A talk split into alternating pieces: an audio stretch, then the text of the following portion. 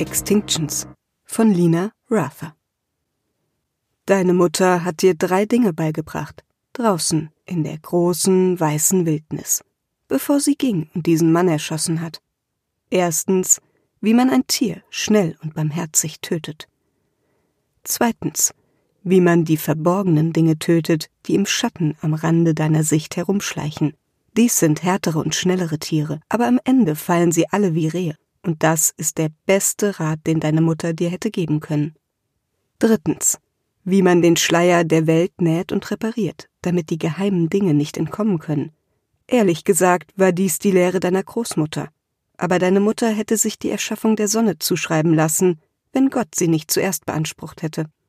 Nachdem deine Mutter ins Gefängnis ging, bliebst du bei deiner Großmutter, und nachdem diese im Schlaf starb, bist du in die Stadt gegangen. Ein seltsames Mädchen, allein in der Stadt, das müsste schlimm enden. Aber du kommst aus einer langen Reihe von Menschen, die ihren Lebensunterhalt damit verdient haben, zu heilen und zu töten. Und diese Art von Arbeit kommt nie aus der Mode.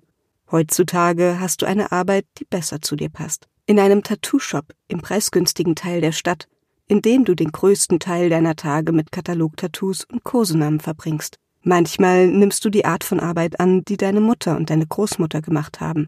Du wolltest nie dein Vermächtnis, das dritte Auge oder die Kraft in deinem Blut. Aber du kannst sie dennoch zu deinem Vorteil nutzen, solange du es nicht zur Gewohnheit werden lässt. Deine Mutter kämpfte unter hundert Himmeln gegen Monster und sieh, wohin es sie gebracht hat. Du hast Geister und Dämonen gesehen und du hast tausend Monster getötet, aber im Gegensatz zu deiner Mutter bestreitest du nicht dein Leben damit. Oder zumindest sagst du dir das.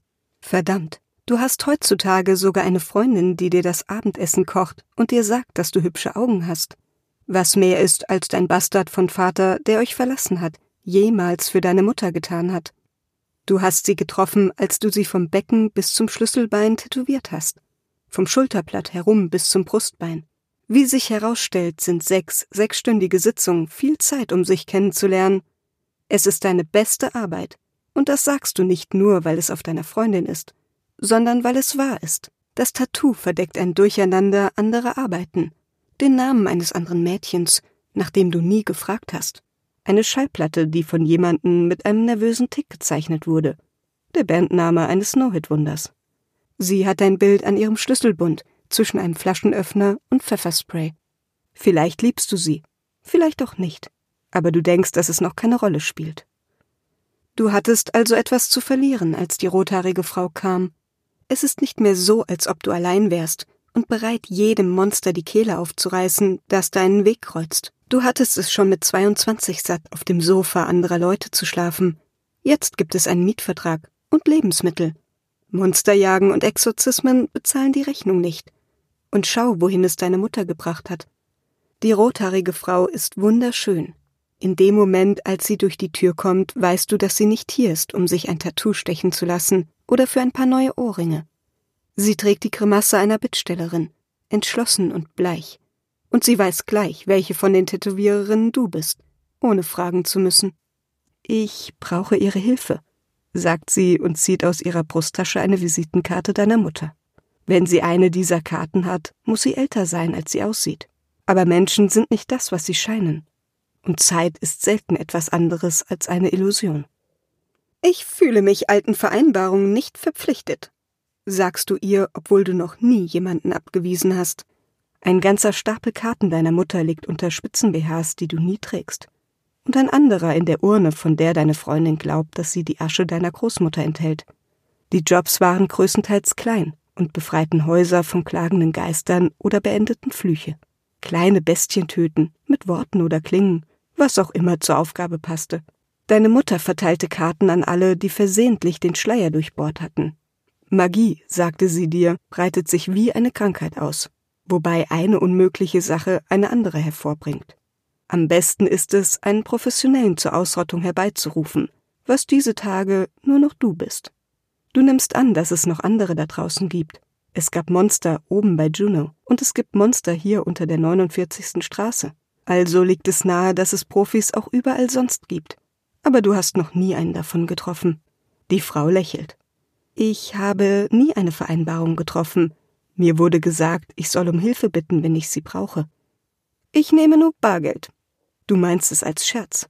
Aber sie nimmt einen Stapel Zwanziger aus ihrer Handtasche und legt ihn zwischen euch auf den Tisch. Er ist so dick wie dein Daumen. Das muss mindestens eine Monatsmiete sein. Von allen seltsamen Dingen, die du in deinem Leben gesehen hast, könnte dies das seltsamste sein. Und nach dem Gewicht fühlt es sich eher nach Bestechung als nach einer Bezahlung für eine erbrachte Dienstleistung an. Sie lächelt, als würde sie ein Kind vor einem unangenehmen Eingriff beruhigen. Ich habe niemanden anderen, an den ich mich wenden könnte, sagt sie. Es muss jemanden anderen geben. Wen? Du zuckst mit den Achseln. Wahrscheinlich jemand, der genauso einsam und still ist, wie dein Leben in Juneau gewesen war, als es nur aus dir, deiner Mutter und deiner Großmutter in einem Wohnwagen am Rand von etwas bestand, das man noch großzügig Stadt nennen könnte.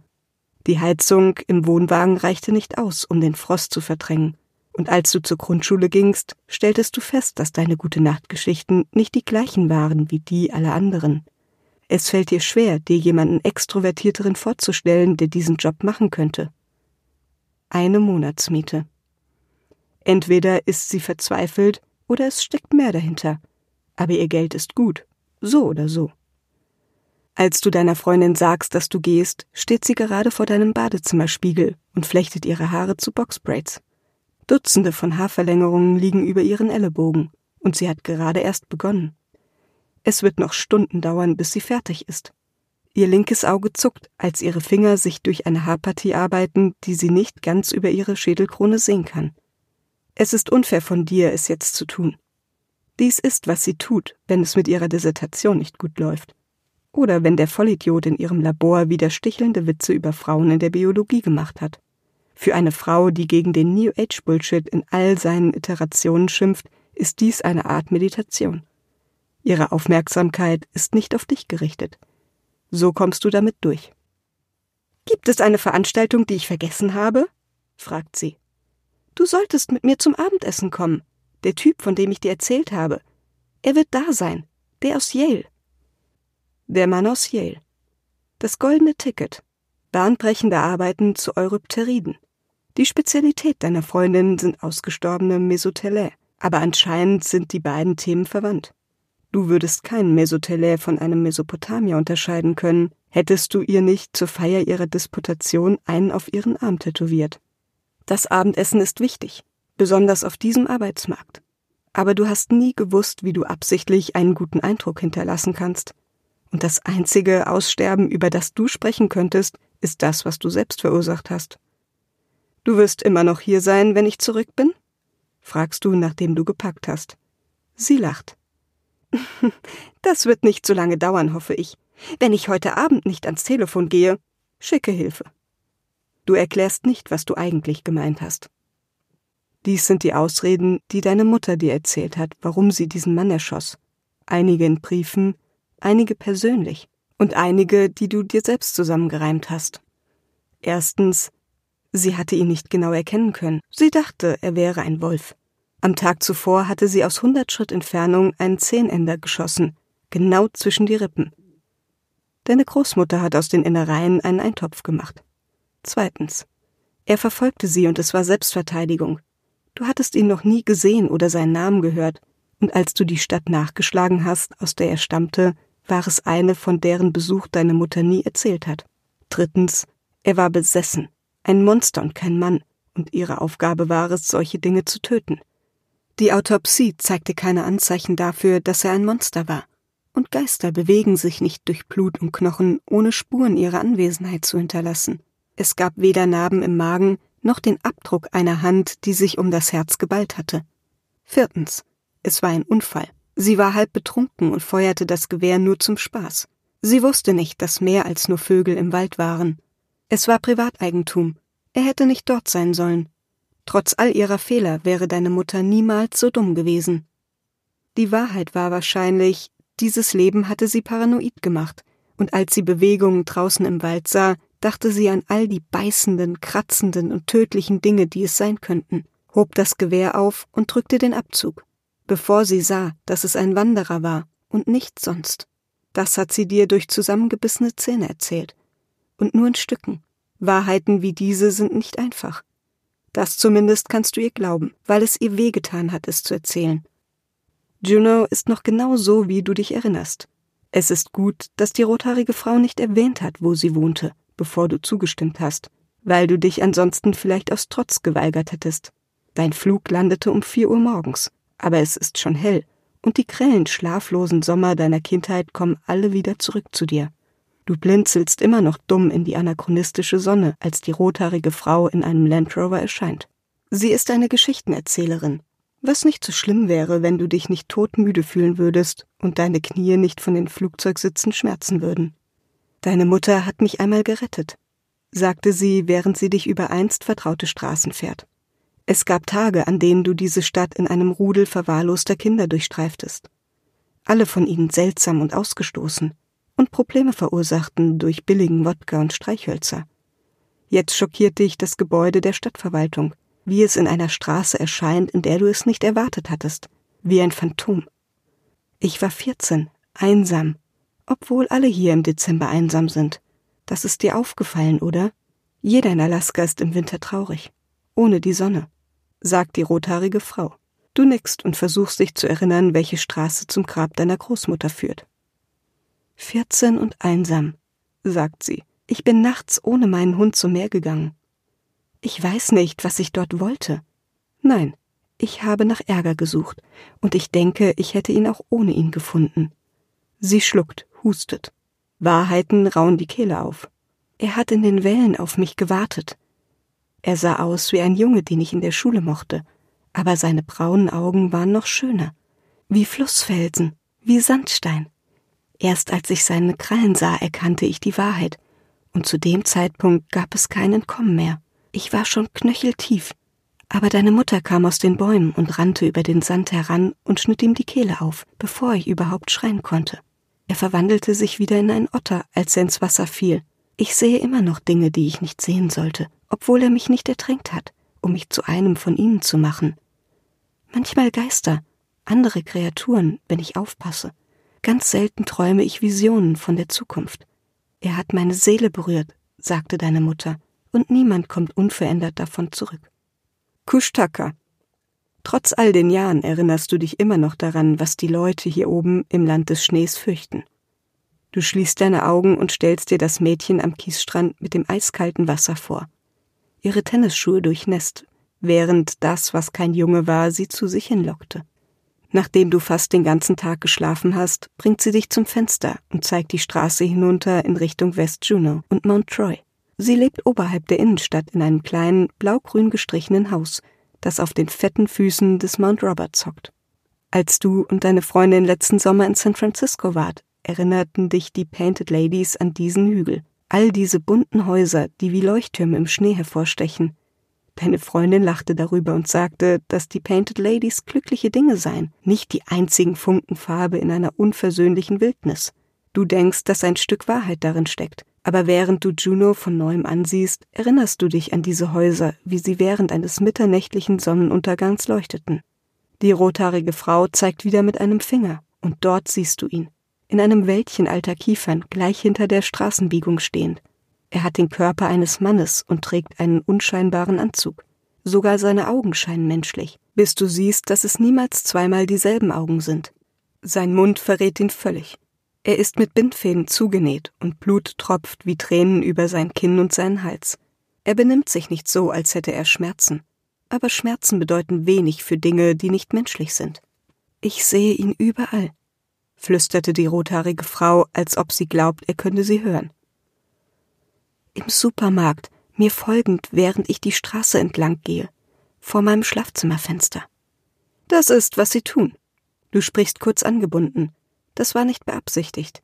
Aber im Moment stellst du dir all die Möglichkeiten vor, wie dieser Nichtmann dich verletzen kann, wenn du versuchst, ihn zu töten. Was ist es? Sie hält sich jetzt an der Fensterbank fest. Du lehnst dich gegen das Glas und die Augen des Dings flimmern für einen Moment zu dir, bevor sie zu der rothaarigen Frau zurückkehren. Du bist nicht, was er will. Er ist ein Schuldfresser. Er leckt deine Seele, bis du dich selbst tötest. Ein verloren geglaubter Aspekt von Anubis vielleicht, angepasst an die neue Welt. Das war die Überlegung deiner Großmutter, aber du kannst nicht wissen, ob ihre Theorien wahr sind. Du hast die frischen Schnitte an den Innenseiten der Arme der rothaarigen Frau während der Fahrt den Berg hinauf bemerkt und die Art und Weise, wie ihre Hände zittern. Wie die anderen hat der Spuk sie ausgehöhlt. Dies ist ein altes Haus. Könnte es sein, dass es mich mit jemandem anderem verwechselt hat? So funktionieren Schuldfresser nicht, aber du ignorierst das. Es ist egal, ich kann es töten. Du hast die Waffen deiner Mutter und die Werkzeuge deiner Großmutter mitgebracht das Zauberbuch und der Kelch, die Nadel und die Sehne, die Silberkugeln und der wohlvertraute Revolver und das Kurzschwert.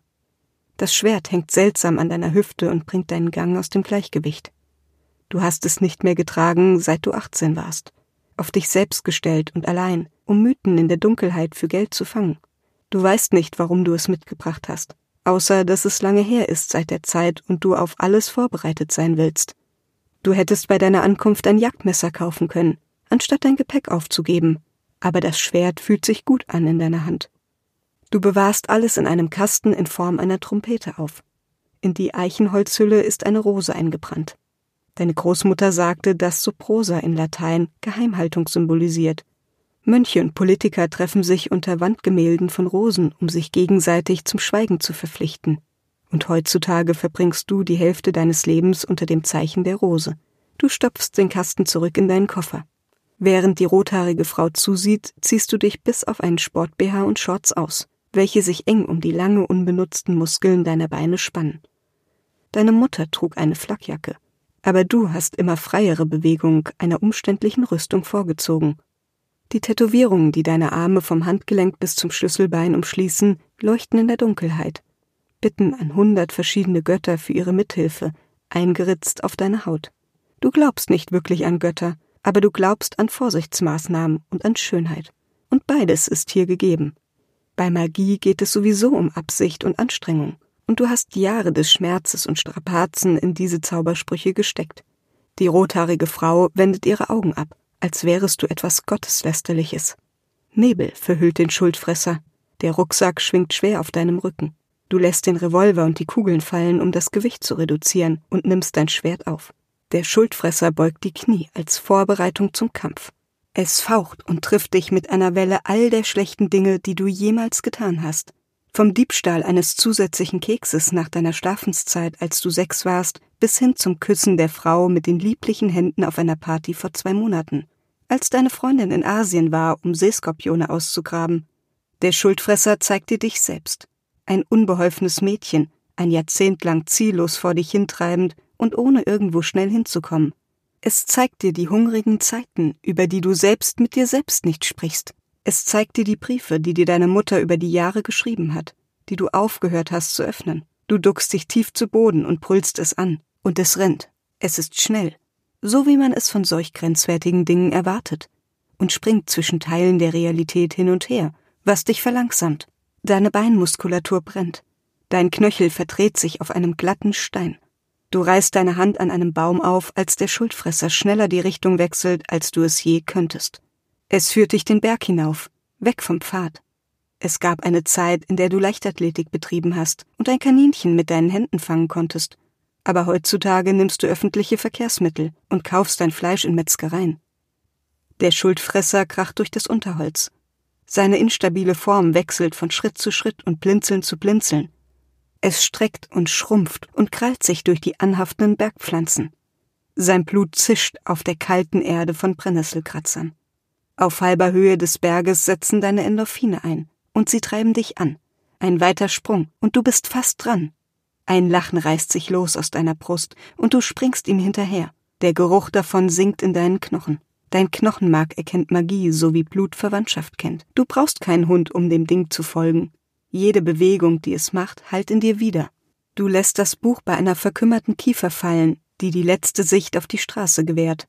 Der Kelch wird kurz danach abgeworfen. Du wirst beides später wiederfinden. Sie werden ihren Weg nach Hause finden. Während du durch die Bäume krachst, schwindet das Sonnenlicht. Dein Körper erinnert sich nicht mehr an diese kurzen Nächte. Dein Verstand hat dich reingelegt und dir vorgegaukelt, dass es Abend ist. Stattdessen ist es bereits Mitternacht. Die Hexenstunde. Der Schuldfresser kreischt wie ein ganzer Schwarm Krähen. Formen zittern unter den Büschen und in der Dunkelheit jenseits der Bäume. Ein Ast oder eine Klaue reißt ein Stück aus deinem Bein. Du beißt dir auf die Lippe und schmeckst dein Blut. Der Schuldfresser kreischt wieder. Seine Stimme rezitiert deine Sünden. Wenn du eine andere Art von Frau wärst, würdest du auf die Knie fallen und weinen. Aber stattdessen lächelst du wie ein Jagdhund und treibst deine Füße schneller über den Boden. Du holst auf. Der Schuldfresser riecht nach lang verfaultem Bedauern und den unvollendeten Missionen toter Männer. Du bist nicht zur Beerdigung gegangen. Deine Großmutter war die einzige Person, die bei dir geblieben ist, und du hast sie nicht einmal verabschiedet. Du gewinnst an Boden. Du wirst nie aufhören zu wandern. Du gewinnst an Boden. Du bist gegangen, wie sie gegangen ist. Du hast ein unruhiges Herz geerbt, welches unendlich sucht und niemals zufrieden sein wird. Schmeckt die Wahrheit nicht wie Nägel in deinem Hals? Du gewinnst an Boden. Du lässt dich davon nicht niederschlagen. Dieser Körper ist alles, was du bist. Verdichtet, jenseits deiner Vergangenheit und deiner Sünden, egal ob real oder eingebildet. Du hast diese Art des Kampfes einmal geliebt und liebst sie trotz deiner Zweifel immer noch. Das Blut pocht in deinen Ohren, wie Kokain in den Venen. Der Schuldfresser ist deine ganze Welt, jetzt wo du sein Blut gerochen hast. Du bist ein Wolf, eine Frau, eine Waffe, eine Hexe. Du bist Diana, Göttin der Jagd, und fällst mit der Kraft von hundert brennenden Pfeilen auf deine Beute. Du bist nur dein Schwert und deine Schwerthand, Du bist Zähne, die nach dem sauren Fleisch des Monsters lechzen. Der Schuldfresser stolpert und streckt die Hände aus wie der Mann, der es einmal gewesen sein könnte, aber es ist zu spät. Es stürzt den Hang hinunter, Gliedmaßen schlagen ungeschickt umher, unmenschlich, wie eine Puppe mit gebrochenen Gelenken. Deine Klinge schimmert im Mondlicht wie ein neuer Stern. Ein kurzes Schnappen deines Handgelenks und du hast den Faden zerschnitten, der die Lippen zusammenhält. Blut spritzt, wenn es schreit, hörst du es nicht, oder es ist dir egal. Das Blut ist braun, bestehend aus toten Dingen, aber es macht dir nichts aus, dass es auf deine Schuhe spritzt. Die einzige Möglichkeit, dieses Ding zu töten, besteht darin, den Mund zu öffnen und es zu zwingen, alle Geheimnisse preiszugeben, die es am Leben erhalten. Sünden strömen aus den offenen Lippen in den Dreck. Deine Geheimnisse, die der rothaarigen Frau und die Geheimnisse aller, die die Kreatur jemals gesehen hat. Sein Körper entleert sich. Die Litanei der Geständnisse anderer Menschen klingt nach Weinen. Du hast immer noch Nadel und Sehne in der Naht deiner Hose stecken. Ruhig, sagst du der Kreatur. Es ist oberflächliche Barmherzigkeit. Dein Geist ist wie der eines Raubtiers, das sich am fleischigen Geruch eines sterbenden Tiers labt. Du nähst die ausgefransten Schnitte in seinen Lippen zusammen. Der Schnitt der Zerstörung über seinem Gesicht ist nun wieder ein Mund. Das Schwert dient der Zerstörung und die Sehne zum Reparieren. Aber einige Situationen erfordern beides. Der Kiefer des Dings fällt schlapp herunter, und es gibt Geheimnisse in die Nacht preis, bis nichts mehr von seinem Körper übrig ist als Reste seines Anzugs. Und Knochen, die kein vollständiges Skelett bilden.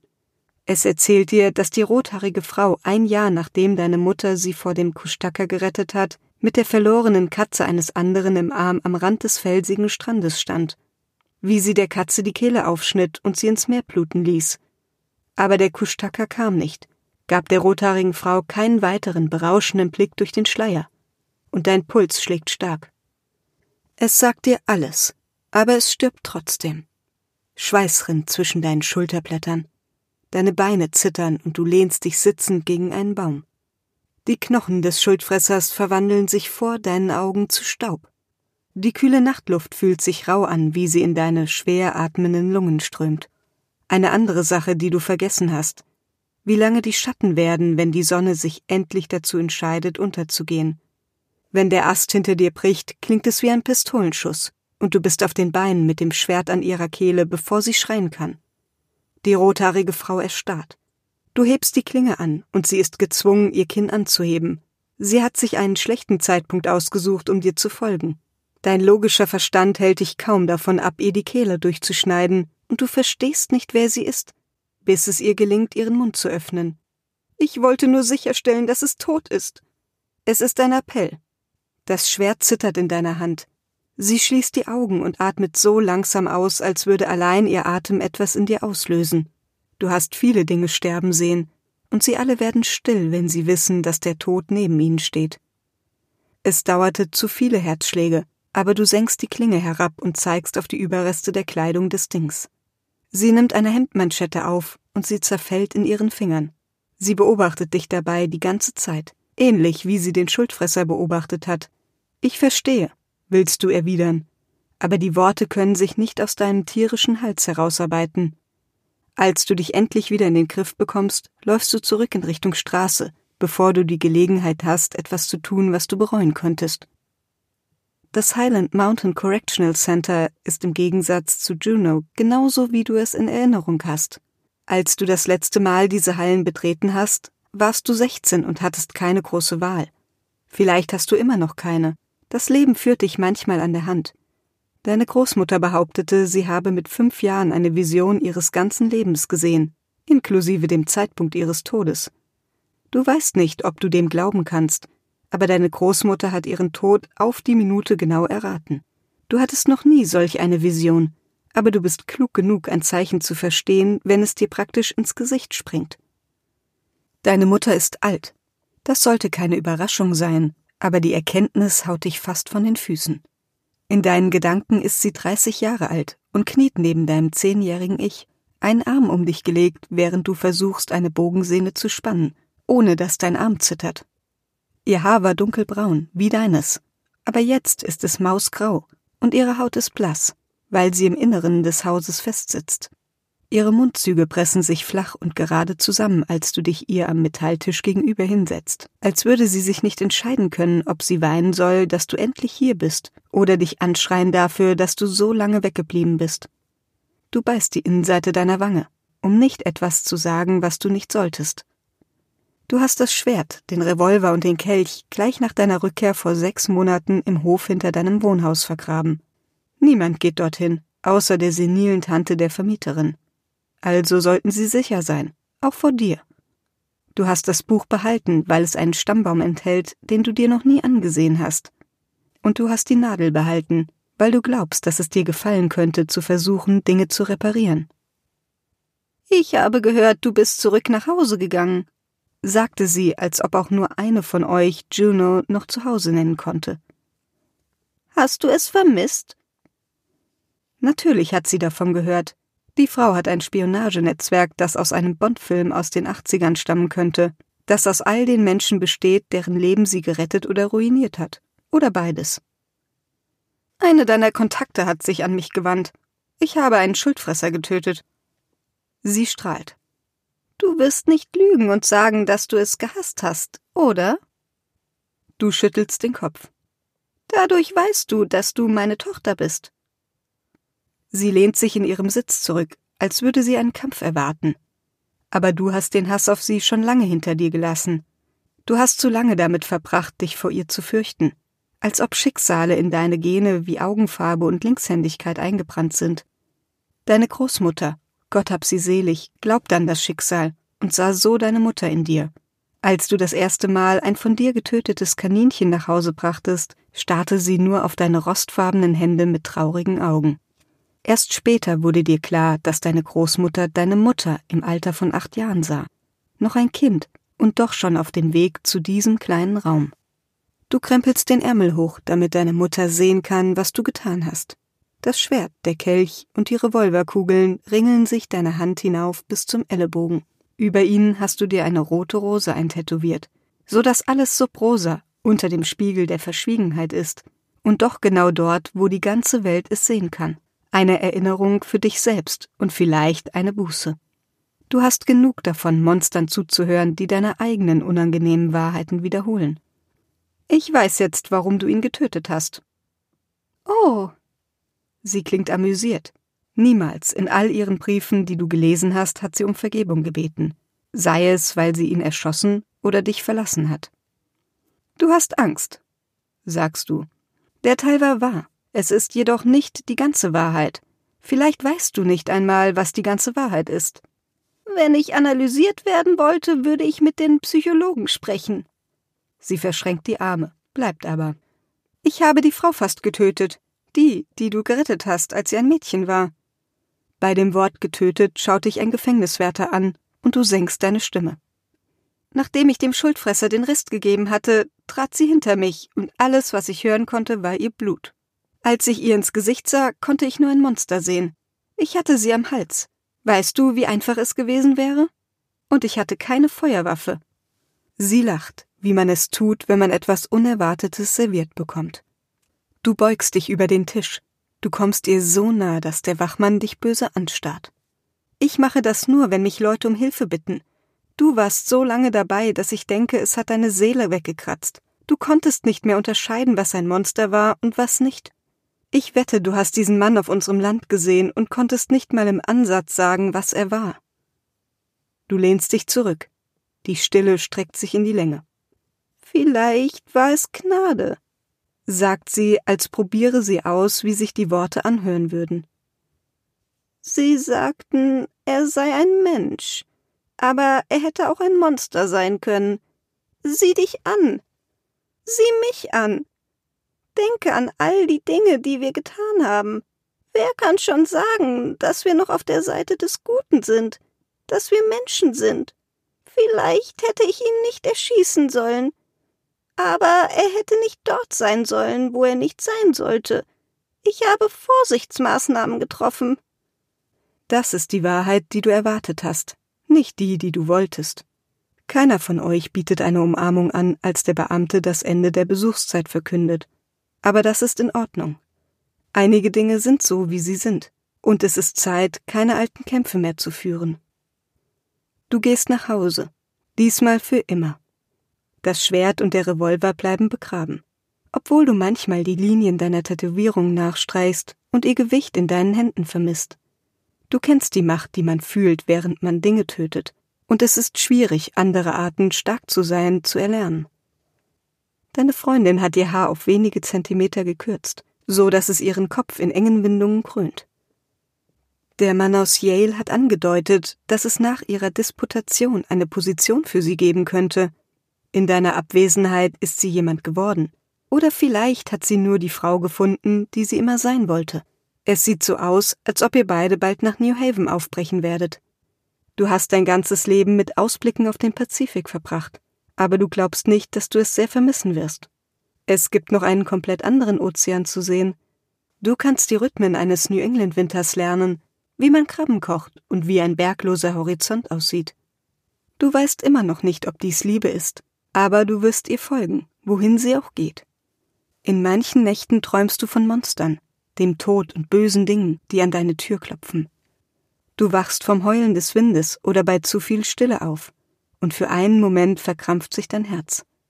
In diesen Nächten dauert es lange, bis du wieder einschläfst, aber du gewöhnst dir an, ein Nachtgebet voll von den Sünden, die du nicht mehr auf dem Gewissen haben willst, vor dem Schlafengehen zu flüstern.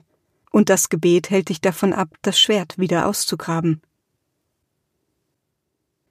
Sie hörten Extinctions von Lena Rather, aus dem Amerikanischen übersetzt von Kai Busch und Sönke Scharnhorst, gesprochen von Floria Zahn. Eine Produktion von potisay.de